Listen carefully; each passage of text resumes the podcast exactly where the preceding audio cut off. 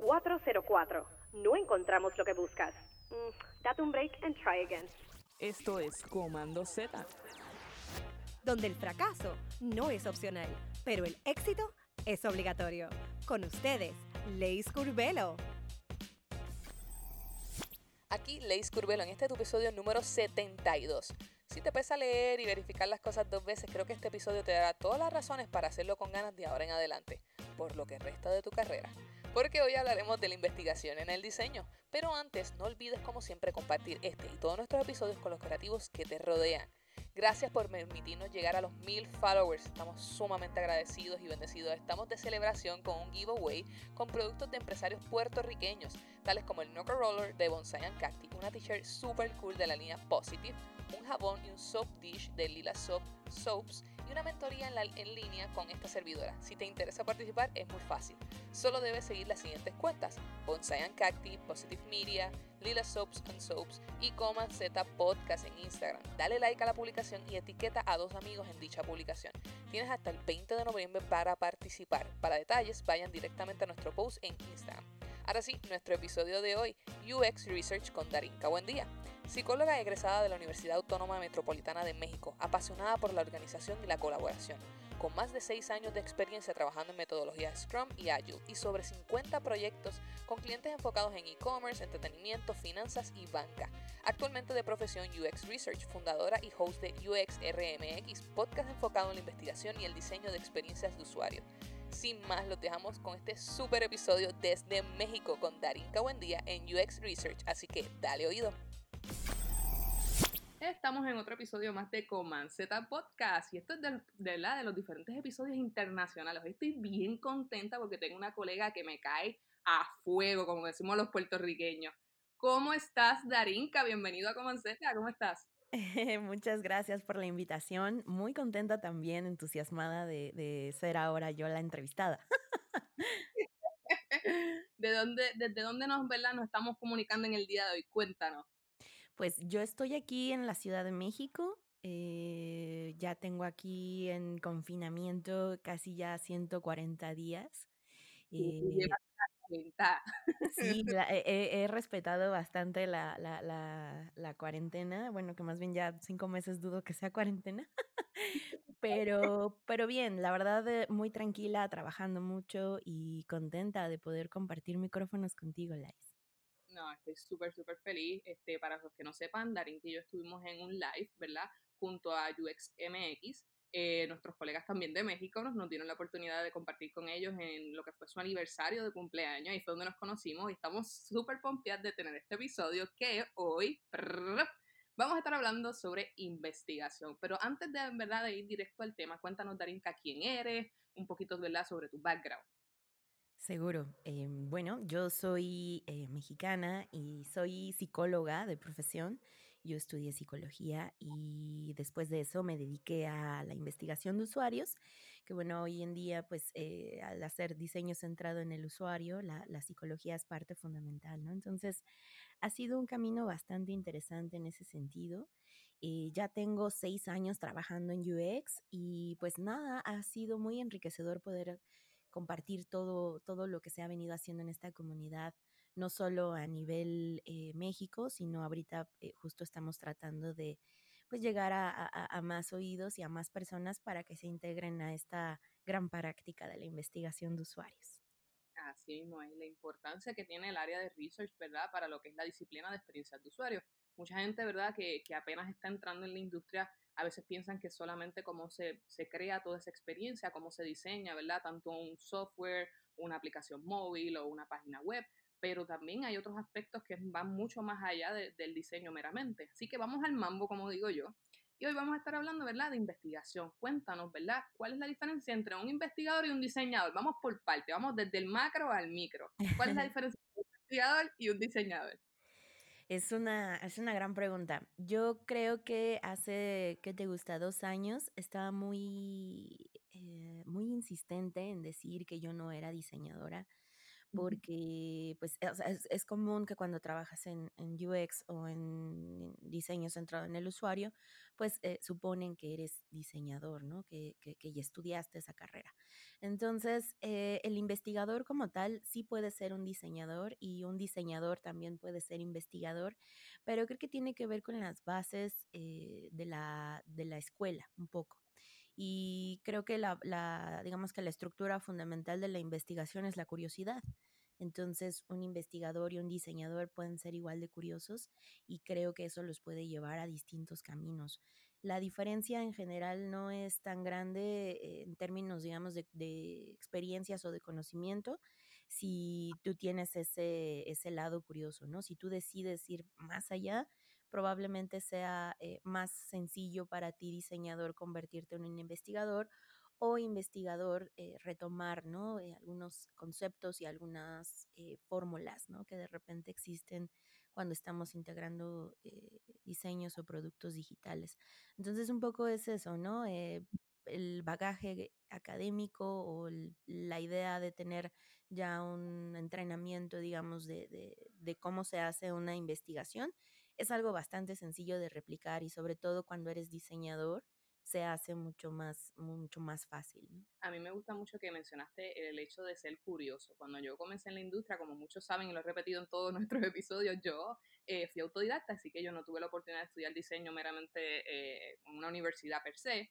Eh, más adelante en mi carrera, pues ya lo, lo estudio dentro de la maestría, pero cuando comienzo en el área del diseño, empiezo, ¿verdad? Diseñando por mi cuenta, buscando videos en YouTube y todo lo demás, y tuve muy buenos mentores, ¿verdad? Personas que estaban dentro, ¿verdad? De los espacios de trabajo donde yo me encontraba, que me decían, so, tú estás diseñando esto porque se ve bonito o tú pensaste en esto, esto, esto, y cuando empezaron a hacerme todas estas preguntas, yo decía, ándale, pero es que, que yo tengo que hacer una investigación aquí. Y ahí es cuando empieza el término y empieza a hacernos eco en nuestra cabeza, tengo que sentarme a ver información, a buscar información, contrastar información y a veces, muchas veces nos, nos perdemos, ¿verdad? En, en, qué cosas debería tener una investigación, eh, cómo desglosar toda esa información y cómo ponerla que nos sea relevante y eficiente.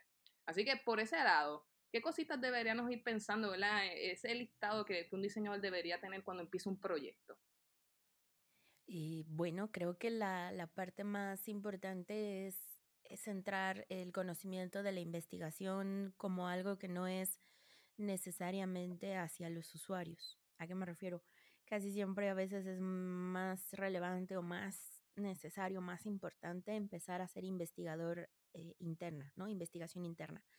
Eh, con los stakeholders, con el propio equipo, tratar de entender cuáles son las necesidades de negocio y ya en un segundo plano o en una, en, una segunda profundidad, digamos, ya empezamos a arrancar con los usuarios finales, ¿no? Esto porque creo que a veces tenemos una idea muy eh, concreta, ¿no? Muy específica sobre algo que estamos buscando, sobre todo a nivel negocio, ¿no? Ya sea vender un producto, sacar un nuevo servicio, eh, tener algo muy, muy, muy, muy concreto eh, es, es bueno, pero va a haber otros departamentos o van a haber otras áreas que van a tener una necesidad igual parecida, pero desde una perspectiva completamente diferente. Y poder establecer estos puentes y comunicarnos entre estas disciplinas o estas áreas va a reforzar ¿no? Ese, eh, esa necesidad, esos objetivos. Entonces, eh, yo diría que en una primera línea es hacer investigación interna, conocer un poco cuáles son las necesidades de negocio y eh, también verlo desde la perspectiva de usuario, ¿no? Es decir, yo como negocio te vendo esta pluma y esta pluma es fantástica, te va, puede permitir escribir un millón de palabras en un minuto, pero tal vez el usuario no necesita escribir un millón de palabras en un minuto. Tal vez el usuario solo necesita eh, 500 y en distintos colores, ¿no? Por decir algo en específico.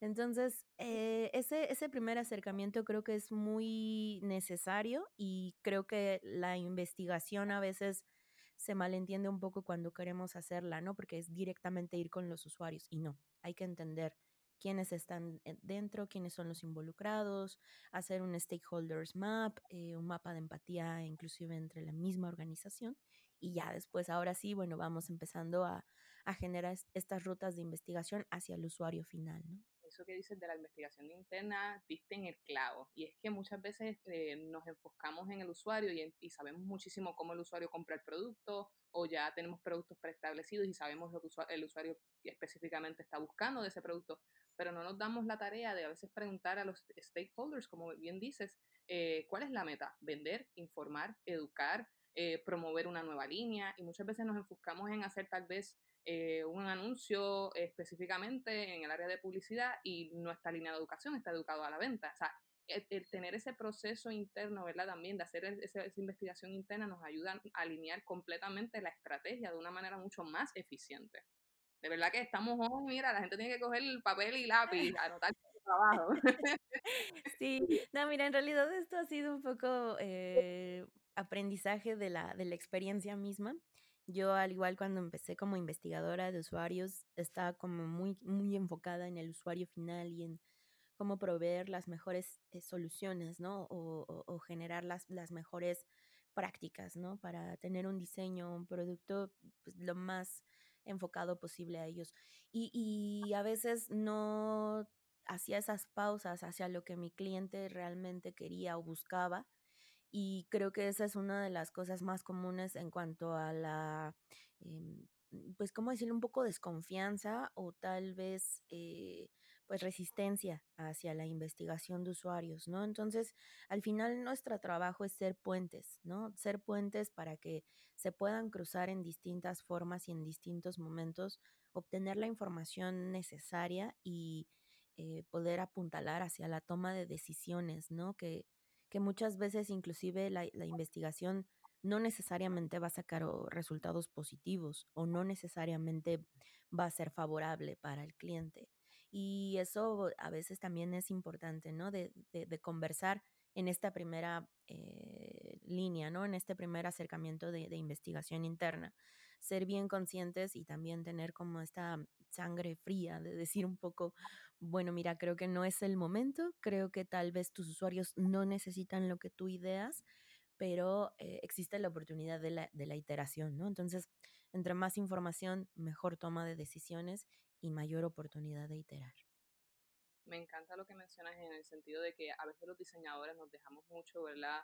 Eh, llevar por, por lo que nos, las opiniones que vienen de diferentes departamentos y, y eh, nuestra arma más mortal, como digo yo, esa es nuestra bomba nuclear, son los datos. Y cuando ya tú vienes con una investigación muy bien fundamentada en datos, tú puedes literalmente, ah, ¿verdad? Eh, tener una base mucho más sólida de cómo van a ser tus argumentos al, ofrecer algún tipo de cambio, al ofrecer una opinión que, que, necesite, ¿verdad?, sea considerada para cambiar la dirección del proyecto.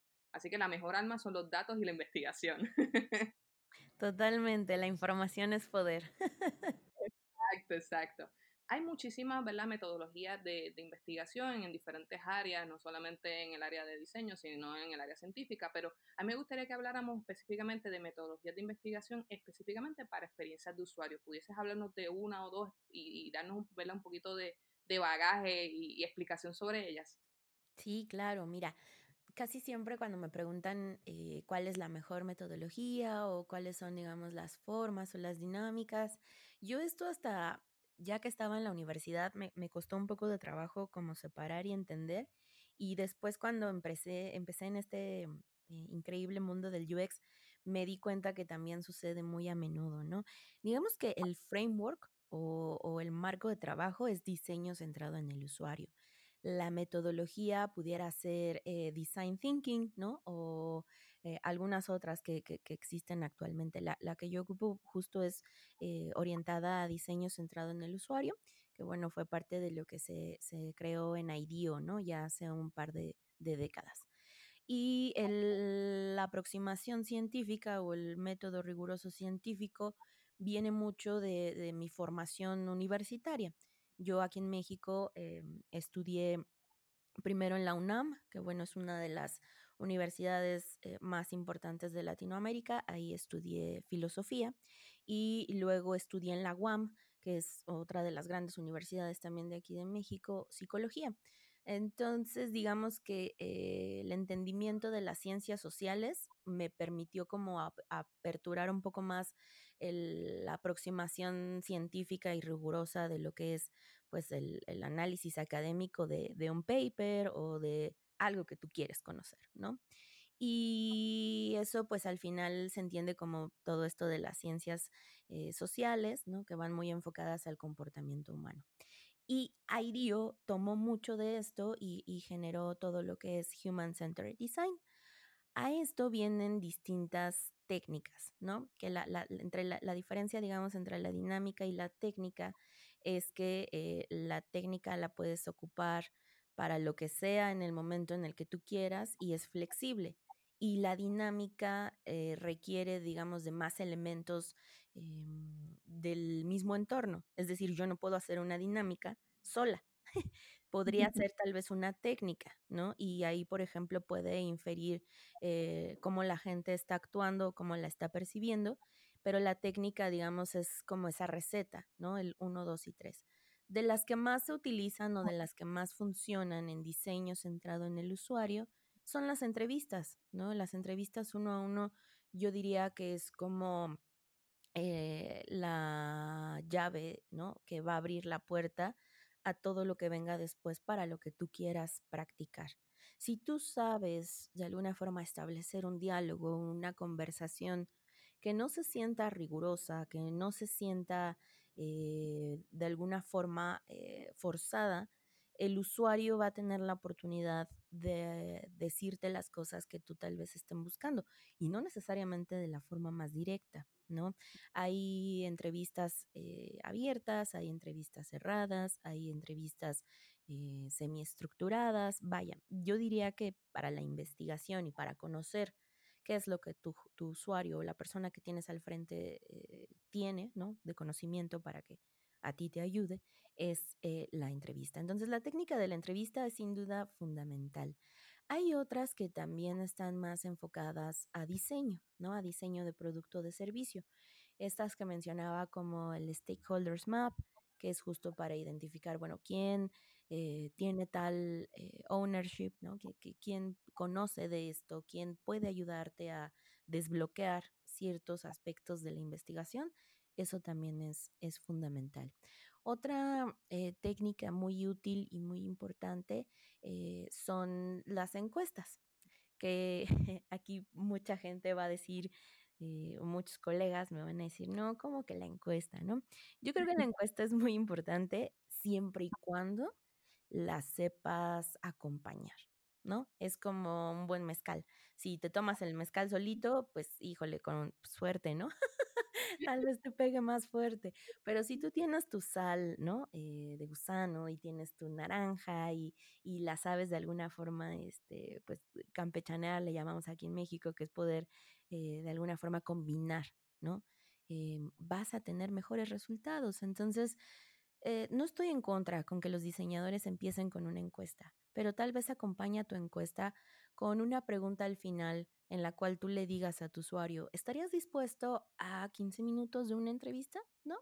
Y ahí entonces ya empiezas a profundizar sobre esa data que tal vez pudiera generalizarse un poco más. Entonces, es eh, la entrevista uno a uno, son las encuestas, eh, es el Stakeholders Map, también, por ejemplo, las, las personas, ¿no? Los design personas, que también es una cosa súper eh, controversial en, en, mi, en mi rubro.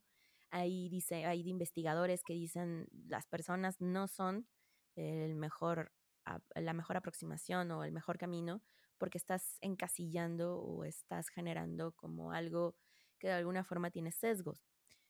Pero en esta industria hay millones de sesgos. Es, ya sabes, es casi casi imposible poder deshacernos de ellos. Yo creo que más bien hay que ser conscientes de ellos, palparlos y también reconocerte a ti cómo eso va a influir en, en, la creación de las personas, por ejemplo, ¿no? Em, yo les llamo protopersonas, bueno, en realidad no yo. El término de protopersona viene de una diseñadora que se llama Lia Bully. Recomiendo mucho eh, el libro que, que, ella publicó, que es eh, UX Team for One. Eh, lo pueden encontrar en Rosenfeld Media y es un librazo, la verdad. Y tiene muchísimo de investigación que eh, les puede ayudar a ustedes diseñadores que normalmente, bueno, dicen, no, es que eso de la investigación suena muy elaborado o muy, ya sabes, este, adornado. Y no, la realidad es que muchos de nosotros más bien adoptamos procesos o técnicas o dinámicas que vienen desde la perspectiva de diseño, es decir, cómo se adaptan en estos dos mundos.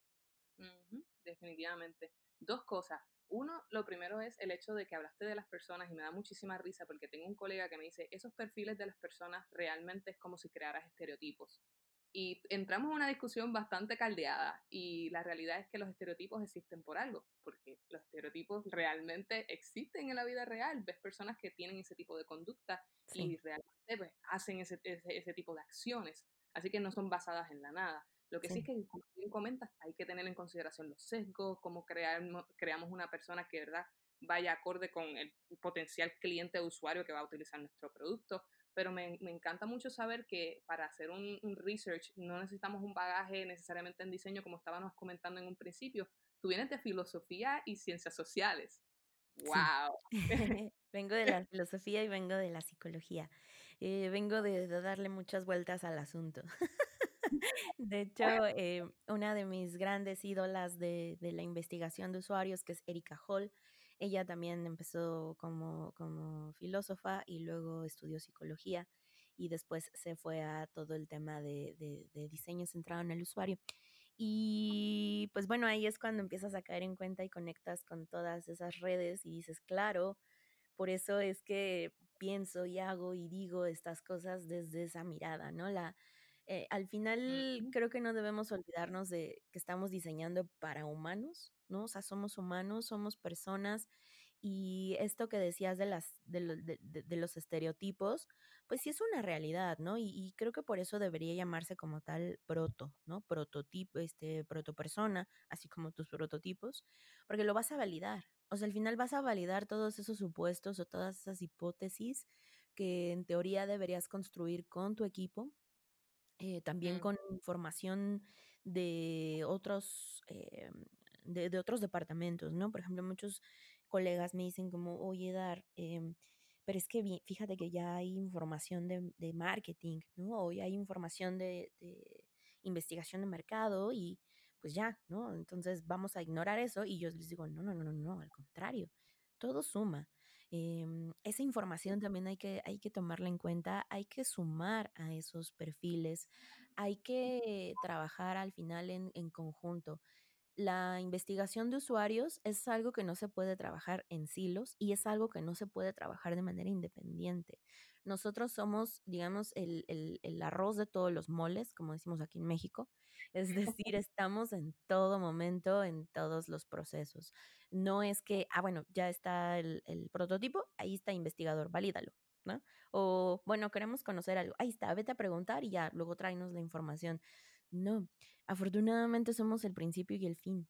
Y esta información y este poder pues nos permite justo jugar y, posicionarnos, ¿no? En distintos momentos. Ustedes son el arroz blanco para los puertorriqueños, están en toa. Exactamente. Oye, pero dijiste algo que me encanta y esto lo hemos repetido en muchos de nuestros episodios porque es cierto, diseñamos para humanos y tenemos esta percepción de de momento que hacemos todas las cosas tan metodológicas que se nos olvida que lo va a utilizar un ser humano. Y me gusta mucho en el sentido de que hay muchas veces que simplemente nos dejamos llevar por los datos y no nos ponemos a, pensar en las circunstancias, que también por eso es que la investigación tiene que estar en todos los procesos, como bien estabas comentando. Oye, de verdad que estamos, esto es, ponte, pon, pon una y quita otra, de verdad que la gente tiene que estar anotando como loco. Bueno, vamos a una de las secciones que tenemos aquí con, en Z y se llama Fallando en lo fácil. ¿Cuál tú crees que son los errores más comunes que cometen los diseñadores al realizar investigaciones para sus proyectos? Cuéntanos tú, que tú eres la experta en el tema. el error más grande es decirse experto. este, porque creo que cuando nos decimos expertos, eh, ya estamos renunciando un poco a la idea de seguir aprendiendo. Y yo al contrario, estoy siempre ávida de seguir aprendiendo de mis colegas y, y de todo lo que viene. afortunado o desafortunadamente, no lo sé todavía. Esta industria es, es veloz y es voraz. O sea, todo el tiempo estamos, ya sabes, cambiando, iterando y lo que sabíamos o lo que pensábamos que ya conocíamos hace un año, ¿no? O dos, ya es completamente distinto ahora. Sobre todo en temas de pandemia y de, cómo está cambiando y se está acelerando la, brecha digital. Eh, es un momento, la verdad, importantísimo de ver, ¿no? Entonces, eh, creo que el error más grande que a veces podemos cometer es como eso, ¿no? Decir, ya lo sé todo o yo ya tengo muy bien bajado esto. Creo que un poquito más de, apertura y, de curiosidad te van a hacer oh, justo pues más sensible a eh, entender otras perspectivas y también conectar con otros puntos de vista. Y ya específicamente hablando de la investigación de usuarios, de los errores de, esto de fallando en lo fácil, eh, un poco conectando con lo que decía, ¿no? Bueno, lanzo una encuesta y le pregunto al usuario, por ejemplo, temas muy sensibles eh, que tienen que ver más con la relación del día a día o con la construcción em, psicosocial, es decir, lo que yo vivo y experimento en mi día a día, responderlo en una encuesta, ¿no? Eh, donde hay sis y nos, eh, es complejo, ¿no? Entonces, a veces creemos que la técnica es la más apropiada cuando en realidad el problema de la investigación es mucho más profundo o es mucho más sensible, ¿no?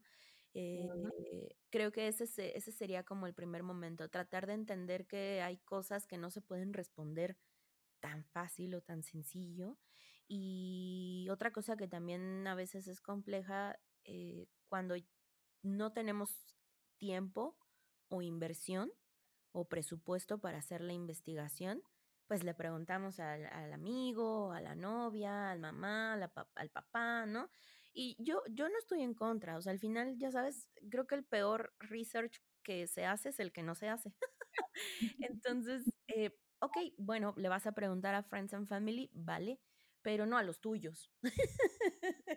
o sea, a lo mejor, no sé, le preguntas a, algún amigo, algún conocido, y vaya, como que esa sensación de, de, distancia puede ayudar a que la objetividad pues sea un poquito más palpable, ¿no? De repente, pues no sé, le preguntas a tu novia, oye, ¿qué tal mi diseño? Bueno, tu novia te va a decir, está precioso, ¿no? Pero en la realidad es que, pues no. Entonces, a veces por no querer herir susceptibilidades del diseñador, ¿no? Porque pues así sucede, eh, ya estás sesgando ahí el resultado, ¿no? O, o, me ha tocado también ver diseñadores que validan sus propios diseños, ¿no? Y en las pruebas de usabilidad, pues casi casi que le dicen al usuario, no, así no es, mira, ¿no? Y entonces ellos lo hacen y es como, bueno, ok, pero el modelo mental de ese usuario es distinto al tuyo y el contexto, el bagaje, el, hasta el sistema operativo, ¿sabes? Todo eso que la persona tiene detrás, tú no lo conoces. Y tú solo estás muy enfocado, muy centrado en validar esta funcionalidad y no estás entendiendo todo lo que hay detrás. No hay que automatizar eh, todos estos eh, procesos o todas estas formas de entender eh, a la investigación solo porque así lo dice el libro. Es decir, hay, hay tanto detrás que a veces no lo estamos considerando. Me da mucha risa porque me acordaste de una vivencia que tuve cuando comencé en la compañía en la que me encuentro, estoy encargada del área de testing, ¿verdad? Y entonces tuvimos la oportunidad de hacer una, un, ¿verdad? un prototipo y estábamos grabando las, las sesiones de, de, los usuarios mientras utilizaban el, el, prototipo. Y me dio mucha risa porque nos habíamos diseñado un botón de back, ¿verdad? De ir hacia atrás en la, como tal en la página, pero parece que no era lo suficientemente visible y las personas utilizaban el del browser. Y yo me volvía loca cada vez que veía una grabación y decía, pero ¿por qué no me dan ahí? Si está ahí. pero es bien interesante porque entonces te das cuenta no solamente validar específicamente ese feature, como tú bien estabas eh, diciendo, sino todo lo que pasa alrededor. O sea, no lo encontraban porque no era visible, no lo encontraban porque el idioma no le era relevante con la acción que estaban ejecutando, eh, muchas veces no, no querían necesariamente salirse de, la página, sino que querían quedarse ahí navegando. O sea, es bien interesante ver todo lo que pasa alrededor, ¿verdad? Cuando uno hace una investigación y de las cosas que terminas dándote cuenta que no necesariamente era el objetivo de, de lo que estabas buscando, pero te lleva a otros lugares. Muchas veces te lleva a rediseñar el producto, te lleva a redefinir mejor tu audiencia, te lleva incluso a crear nuevos, nuevos potenciales productos eh, posteriores a lo que se está creando para mí la investigación es súper enriquecedora.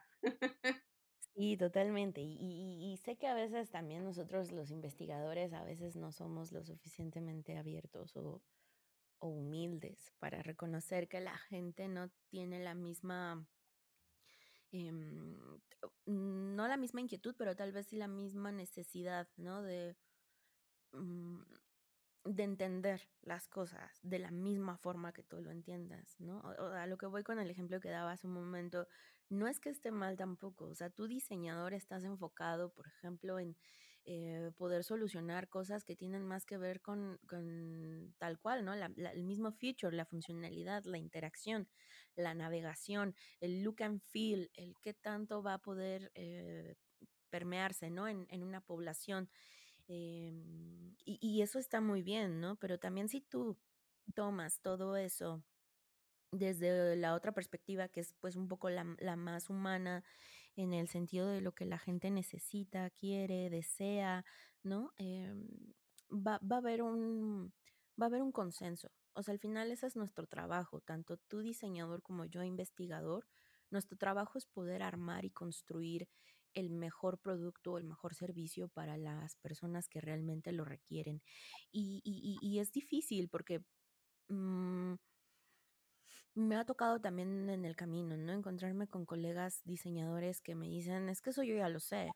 O sea, es que eso yo ya tengo 10 años trabajando, diseñando este tipo de aplicaciones, ¿no? Tú no me vas a decir lo que yo tengo que hacer.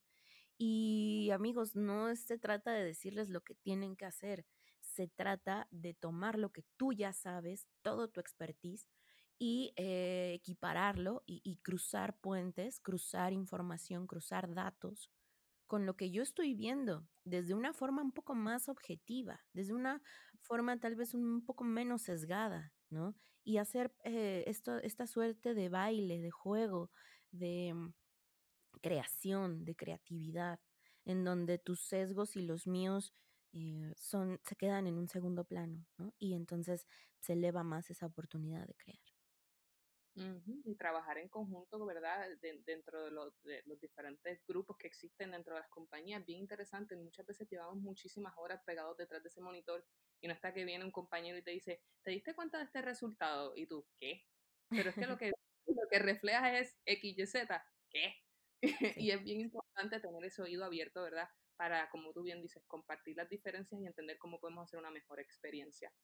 Cuéntanos, ¿verdad? ¿Qué conocimientos básicos debería tener un diseñador cuando empieza a hacer una investigación? Tú vienes de, ¿verdad? de psicología, que, que, es algo, ¿verdad? Sumamente importante, pero mucha gente tal vez diga como que, ¿qué tiene que ver eso? Pero me interesaría saber como que, cuál sería como que el 1, 2, 3 que debería saber antes de empezar una investigación como diseñador. Yo creo que eh, conocer muy bien para quién estás diseñando, es decir, para quiénes son, quiénes son esos usuarios en los cuales tú estás eh, apuntalando el desarrollo de este producto y ampliar la gama. Es decir, tú ya tienes un, mm, tomando un poco el ejemplo de la pluma, ¿no? Tú ya tienes eh, este diseño de esta pluma y sabes que esta pluma es para los universitarios porque los universitarios son los que todavía usan plumas. Pero de repente, ¿no? En la investigación, eh, tal vez se te ocurra preguntarle a personas de preparatoria o personas de maestría o personas autodidactas que están utilizando la pluma, pero que no necesariamente entran en ese sistema. Eh, y, ahí es en donde empiezas a ampliar la gama y también empiezas a pensar en diferentes soluciones, porque luego pensamos que la mejor solución es una solución que le va a acomodar a todos y no. Cada, cada producto, cada servicio digital, pues también tiene distintos momentos de adopción y de vida de usuario. Entonces, eh, e, eso es bien importante, ¿no? Pensar en la temporalidad. Y esto, por ejemplo, de los MVPs y de, los, de las POCs, ¿no? Yo la verdad es que mira, la industria a veces así lo necesita y es como un must, pero creo que eh, construir productos tan rápido y de esa forma a veces es un poco contraproducente, ¿no? Porque eh, tienes que cambiar muchas cosas que a lo mejor no estabas contemplando desde el inicio y si no integras a la investigación en un inicio y en un final, pues te vas a encontrar con sorpresas medio desagradables, ¿no? y, otra cosa vamos. Sí, sí, sí, sí, Y otra cosa que también sería como un must, era un poquito lo que te decía. Em, hay muchos colegas diseñadores que me dicen, es que yo soy muy tímido, soy muy tímida, o a mí no, no se me hace tan fácil hablar con la gente. Y el ejercicio de poder charlar y de poder, de poder ser abierto es algo que puedes ir empezando como a, pulir o a practicar. ¿Por qué? Porque al final son relaciones, ¿no? O sea, el investigador tiene que hablar mucho con muchísima gente todo el tiempo. No es como de, bueno, ya, esta es mi investigación y esto es lo que yo hago y no lo voy a compartir con nadie. No, al contrario. Todo el tiempo estás como, como cambiando de, de saberes y de pareceres. Entonces, procura hacer sesiones, eh, por ejemplo, los días viernes, ¿no? Hay de repente organizaciones que hacen mucho eso.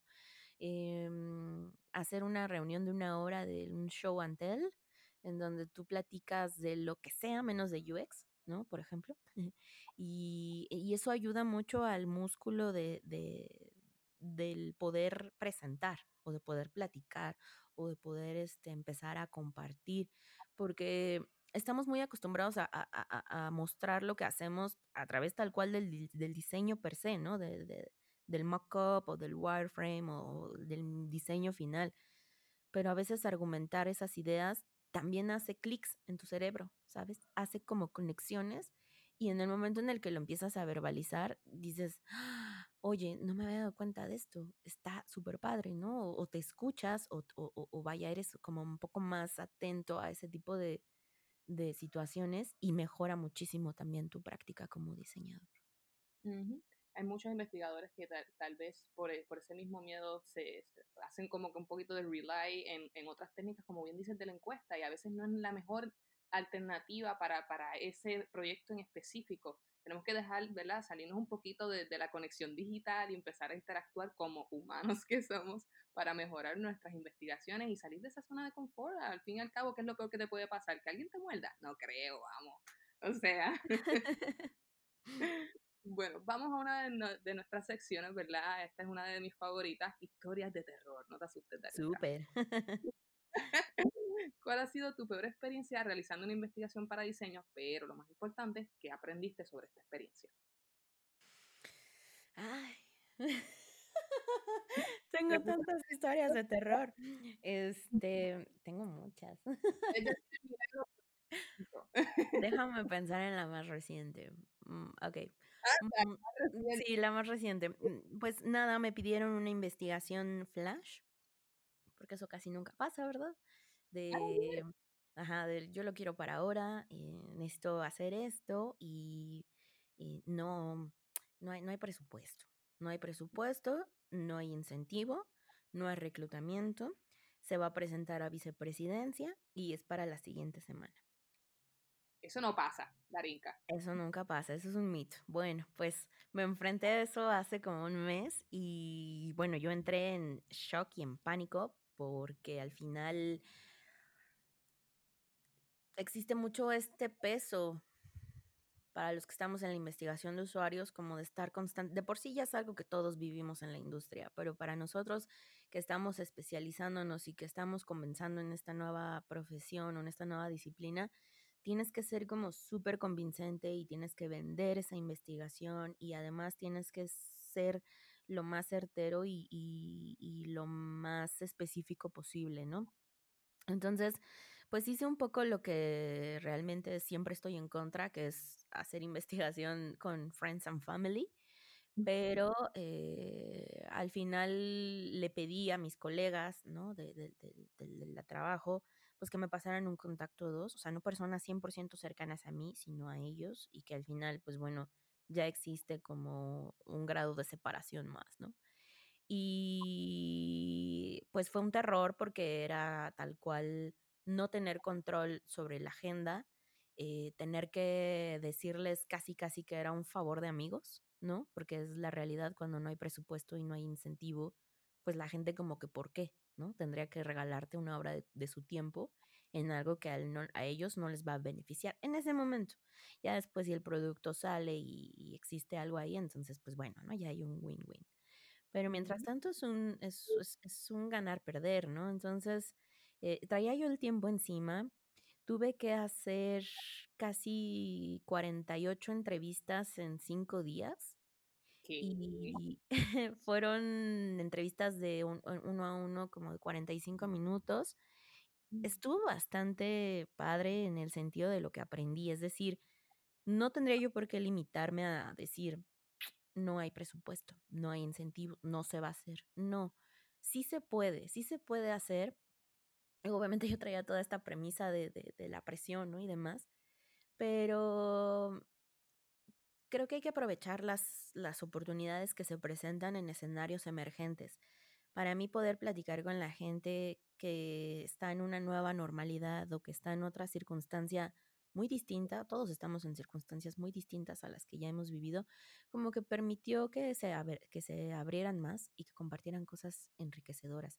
Entonces, al final, esas 48 entrevistas, ese, esa bajada de datos, ese sense making, el análisis, la transcripción, eh, todo eso se hizo en cinco días y fue una locura. O sea, yo estaba en llamas, en llamas, en llamas, pero, pero salió. Entonces, salió también porque pedí ayuda, pedí ayuda de mis colegas, pedí ayuda de la gente que igual ya no está a lo mejor trabajando conmigo en mi equipo, pero que tiene la experiencia y acercarse a ellos también es importante para decir, bueno, ¿qué puedo hacer? ¿Qué harías tú en mi lugar?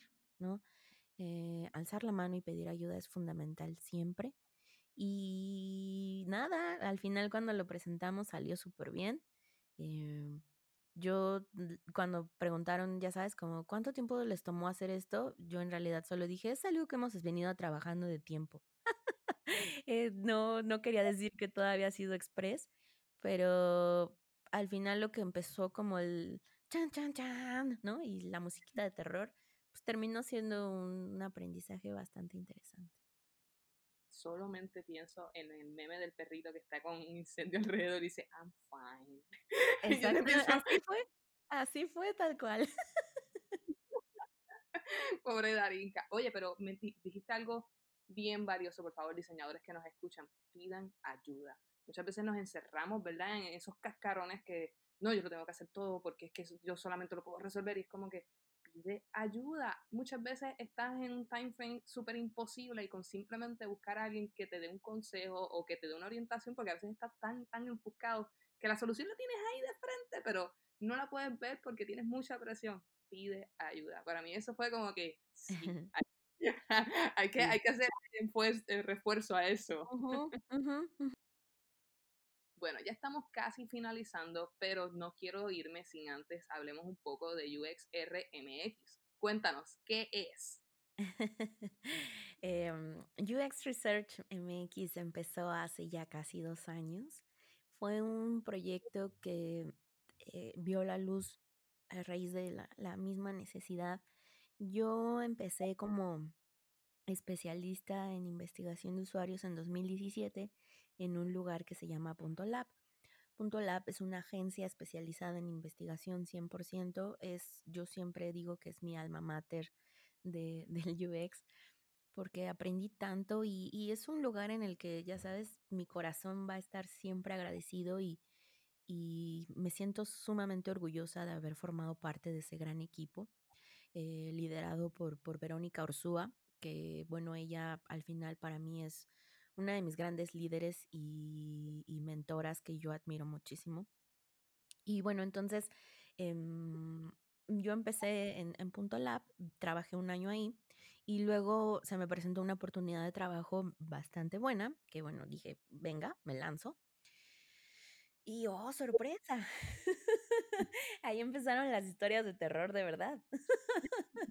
Porque pues no es lo mismo trabajar en una, en una agencia especializada en lo que tú haces, donde hay puros como tú y hablan tu mismo idioma y conocen más que tú y, comparten. Es decir, ese círculo de grandes investigadores, pues eh, vaya, me ayudó como a aprender demasiado del tema pero cuando decido salirme al mundo exterior de, de, de, otros rubros y de otras empresas, pues yo estaba en pañales y estaba, yo, yo me sentía prácticamente desnuda y vulnerable.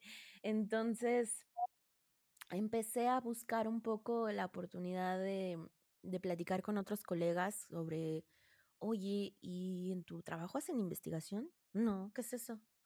¿no? O este, oye, ¿y tú cómo ves esto? No, no. Y así entonces, un amigo muy querido que bueno, es, eh, es mi productor, eh, Andrés Vargas Russo, él siempre me insistía como, es que tu nicho, como es tan especializado, necesita que le hables, o sea, necesitan que, le, que, que, que seas muy específica y que compartas todo esto que tú te estás preguntando. Y creo que si se acompañan, o sea, tú conversando y, e invitando a la gente que está haciendo esto en un micrófono, pues va a poder sentirse de alguna forma relacionada o va a poder decir, ah, y a mí también, ¿no? Y, y empezar a generar ahí una especie de comuna. No sé, ahí te lo dejo, tú piénsalo. Entonces yo dije, sí, yo dije, pues puede ser, ¿no? Pero yo obviamente, pues tenía cero eh, conocimiento de cómo hacer un podcast o de cómo hacer, ya había hecho yo podcast eh, en años previos, desde el 2015 hice el primero, pero eran de otra cosa, o sea, eran de cosas divertidas, ¿no? Y superfluas, eh, que nada tenían que ver con, bueno, ahora voy a hablar de mi, de mi profesión, de lo que yo hago y de lo que yo sé. Y ahí empezó un poco el, el viaje del podcast en 2018 y la primera grabación, bueno, yo siempre hablo de ella como ese Frankenstein que está terrible. Y ahí está, eh, o sea, ahí está en Spotify.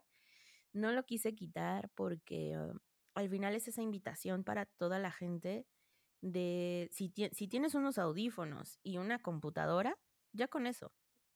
Todo lo demás, todo el software, todos los micrófonos y todo lo que quieras de alguna forma eh, como ya sofisticar, ¿no? Está bien pero yo empecé con mis audífonos del, del celular y, y, Audacity, ¿no? Entonces lo grabé, invité a la, a la cofundadora de Punto Lab, que es Verónica Trainor, y ella dijo, sí, claro, ¿no? Y fue una entrevista como las que yo hago en investigación de usuarios, ¿no? Eh, una escaleta, una estructura, unas preguntas y tan, tan. A raíz de eso le fue bastante bien. Eh, hasta la fecha estoy muy agradecida con, con, toda la gente que ha escuchado el podcast ya en más de 40 episodios ahora. Y eso me abrió muchas puertas, porque empezó entonces a salir una comunidad, ¿no? De, de pequeñas personas. Y luego fue creciendo, fue creciendo, fue creciendo hasta llegar al punto en donde, bueno, si voy a un meetup, pues ya la gente me conoce, me saluda. Si ahora me conecto en otro meetup, ¿no? Siempre es como, aquí está Darinka, ¿no? Es decir, eh, todo fue a raíz de la necesidad de que la gente tenga presente a la investigación, no a Darinka Buendía. Digo, Darinka Buendía es, es ya sabes, ese, ese puente que, se, que, que, permite de alguna forma operar y accionar todo esto. Pero la, la premisa y lo que yo realmente busco es poner en alto a la investigación de usuarios y que la investigación de usuarios no es una moda, es una herramienta, es una necesidad fundamental para quienes trabajamos en diseño centrado en el usuario. Y acompañar también a toda esa gente que está empezando o que está inquieta por conocer.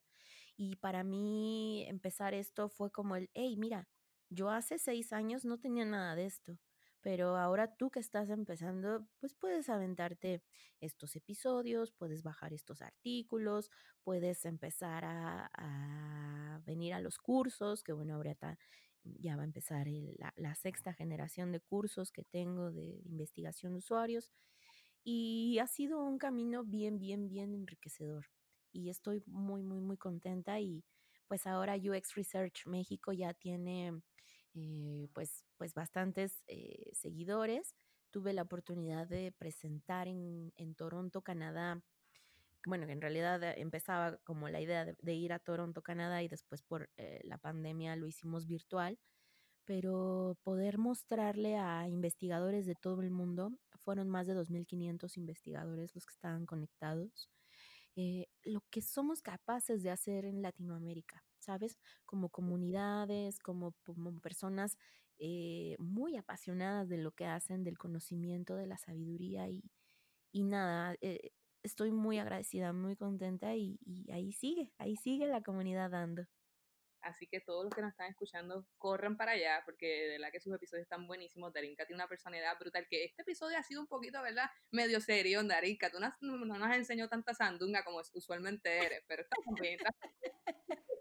No, mira, creo que tiene que ver también, este, eh, como esto de, no sé, por ejemplo, cuando tengo episodios locales, o sea, con gente de, de la Ciudad de México, eh, de repente como que sí, de re- pues me voy, ¿no? Y fium, vámonos. Y luego me dicen, ay, eso usted es muy lepera. Y sí, perdónenme, de repente sí luego digo mucha grosería. Pero, pero cuando ya grabo con gente que, que viene de otros, de otros países, pues sí procuro como moderar un poco eso porque también el contexto a veces es distinto, ¿no? Y es como, ¿de qué me está hablando? Pero no, aquí estamos. Esta es la Darinka profesional. Si quieren escuchar la verdadera Darinka, vayan a México. Ya para finalizar, me encantaría, ¿verdad?, que nos hablara. ¿Cuál fue tu primer trabajo? Y la idea de esta pregunta con la cual siempre cerramos cada uno de nuestros episodios es decirles a todos aquellos diseñadores que ahora mismo están trabajando en un colmado, ahora mismo están lavando carros, porque es el trabajo que consiguieron al momento y con ese es el que están sustentando, ¿verdad? Pagar su carrera en el diseño. Que en algún momento de ese trabajo que hicieron van a coger algo de ese trabajo y lo van a aplicar en su trabajo como diseñadores. ¿Cuál fue tu primer trabajo que estás aplicando de ese trabajo ahora tú como investigadora? Mira, mi primer trabajo fue cuando yo tenía 13 años y fue empacando eh, cosas del supermercado. Y yo empecé a trabajar desde muy, muy joven, o sea, yo tenía 13 años y le dije a mi mamá que yo quería un celular. y, y, mi mamá me dijo, ah, ¿quieres un celular? Pues trabaja. Y entonces en un verano me puse a trabajar, me puse literal a empacar el supermercado a las personas. Y la verdad es que aprendí como justo a eso, a, a, ganarme el dinero, o sea, el esfuerzo que requiere conseguir algo. Y me gustó muchísimo porque esto de, de, de generar contacto con la gente estaba padrísimo. Después de eso, eh, seguí trabajando toda mi adolescencia, o sea, no, no he dejado de trabajar nunca a partir de entonces. Siempre estudié y trabajé, siempre. Y creo que ahora muchos cuando me preguntan, ¿cómo le haces para hacer tantas cosas? Pues es ya de vida. O sea, yo empecé a trabajar a los 13 años y no paré. Eh, he sido mesera, he sido operadora de telemarketing, eh, si trabajé en un blockbuster, imagínense mi edad ya. trabajé en un blockbuster, trabajé eh, de telefonista en una pizzería, trabajé um, infinidad de empleos que no te imaginas. Y de todo eso lo que aprendí era de la gente, ¿sabes? Yo entendía que eh, si yo tenía un buen trato con la gente y la gente entendía que yo estaba ahí porque quería aportar algo, la gente iba a ser abierta conmigo. Y tengo muchos recuerdos muy bonitos porque yo empezaba, ya sabes, como, bueno, eh, entras si eres junior y luego yo iba creciendo en mis trabajos, ¿no? Eh, trabajé en un parque de diversiones también, en eh, Six Flags México. Y, por ejemplo, eh, esto de subirme a los juegos después, ¿no? Como seguir en el parque, de repente probar este, distintas cosas, de, subirme en distintos momentos. Como que todo esto de la investigación al final tiene que ver también como cómo yo he vivido mi vida. Y siempre he sido como muy curiosa y como que siempre me he preguntado por qué. Y creo que por eso estudié filosofía y estudié psicología y el diseño y, y, lo digital viene a mí por, por también cómo crecí, ¿no? Yo, yo fui hija única mucho tiempo. Eh, después ya nació mi hermana 18 años después. O sea, en realidad toda mi infancia y adolescencia fui hija única. Y mm. tuve una infancia un poco solitaria. Entonces mi mamá se dio cuenta de eso y cuando yo tenía 5 años, llegó a la casa con un, con un Nintendo, ¿no? Con un NES bueno, a partir de ahí todo cambió. la verdad es que ahí fue mi primer contacto con la tecnología. Soy súper gamer, 100% gamer. O sea, yo ahorita, de hecho, terminando, tengo ahí un par de pendientes de videojuegos. Eh, entonces creo que yo siempre he dicho que soy muy, soy muy bendecida, soy muy afortunada porque pude conjuntar la filosofía, la psicología y la tecnología en esto que es UX Research. Entonces, soy, soy extremadamente feliz y, y, de verdad muy afortunada por trabajar en esto. Y yo soy más afortunada de haberte tenido en este episodio, de verdad que te has votado, como decimos los puertorriqueños. un millón. eh, de aprender tanto de ti. Y para nuestra audiencia esperamos que les sirva de muchísimo.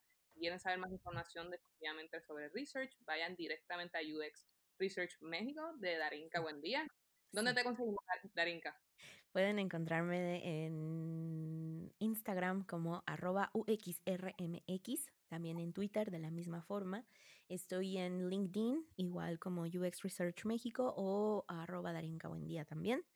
Em, también pueden escuchar el podcast que es eh, UX Research México también, ya tenemos 40 episodios y estamos en más de 11 plataformas. Las que ustedes busquen, ahí andamos. Así que pues los invito a que conozcan un poco sobre el increíble mundo de la investigación de usuarios, que además no solo se enfoca a diseño de productos y servicios digitales, también hay increíbles diseñadoras y, e investigadoras, por ejemplo, que están haciendo eh, research para videojuegos, eh, también temas de accesibilidad, también temas de realidad virtual. Vaya, el mundo es nuestro, solo falta que que nos abramos del corazón y, aprendamos cosas nuevas. Definitivamente, ahora me diste, me, me, dio esa piquiña, como digo yo, de curiosidad, ahora voy para allá a buscar todos los últimos episodios nuevos que tengo que ponerme al día. ya sé, pero mira, lo, lo, lo, padre de esto es que te lo puedes ir dosificando y, y siempre van a estar saliendo cosas muy padres. De hecho, en esta segunda temporada eh, grabé con muchísima gente de Latinoamérica. Perú, Brasil, Costa Rica, eh, Argentina, Chile, Venezuela, Colombia, eh, hasta Francia, ¿no? Eh, Portugal. Es decir, el diseño está en todo el mundo y para mí fue de alguna forma el tema de la pandemia eh, oportunidad y, y, pues decir, órale, bueno, ahora vamos a explorar qué hay en el mundo y eso es lo que hay ahorita. Te agradecemos un millón, Darinka, por haber estado con nosotros. Sabemos que nuestra audiencia va a estar súper feliz y han aprendido muchísimo en el día de hoy. Mil gracias. Gracias a ti por invitarme, Lais. Bueno, será hasta la próxima, chicos. Puedes buscar más episodios a través de nuestra página web comanzetapodcast.com o seguirnos a través de Instagram, Twitter, Spotify, Apple Podcast y Google Podcast como Coman Z Podcast o en Facebook como Coman Z Podcast PR. Las opiniones perdidas en este programa son de exclusiva responsabilidad de quienes las emiten y no representan a Comanceta Podcast ni a sus auspiciadores.